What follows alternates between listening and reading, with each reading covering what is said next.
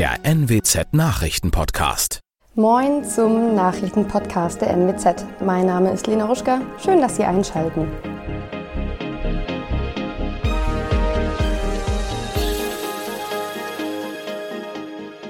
Und das sind unsere heutigen Themen. Urteil im Goldjungen-Prozess, Umweltdelikt in Leetsdorf und Taxifahrer löst Rätsel um verschwundenen Bremer auf Rügen.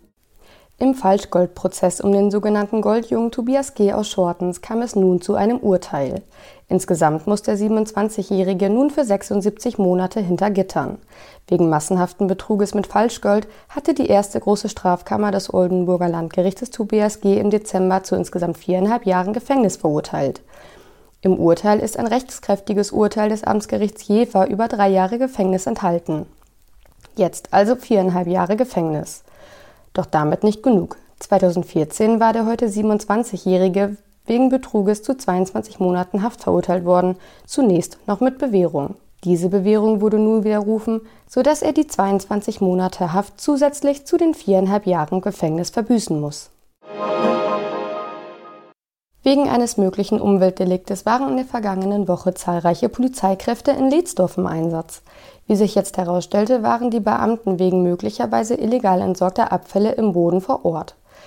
Sie hatten neben Schaufeln und Spaten auch Bagger mitgebracht, um großflächig zu buddeln und auch aus tiefen Bodenregionen Proben nehmen zu können. Das bestätigte die Staatsanwaltschaft der NWZ auf Nachfrage. Wie es zu dem Einsatz kam und um welche Abfälle es sich konkret handelt, Darüber gaben weder Polizei noch Staatsanwaltschaft eine Auskunft.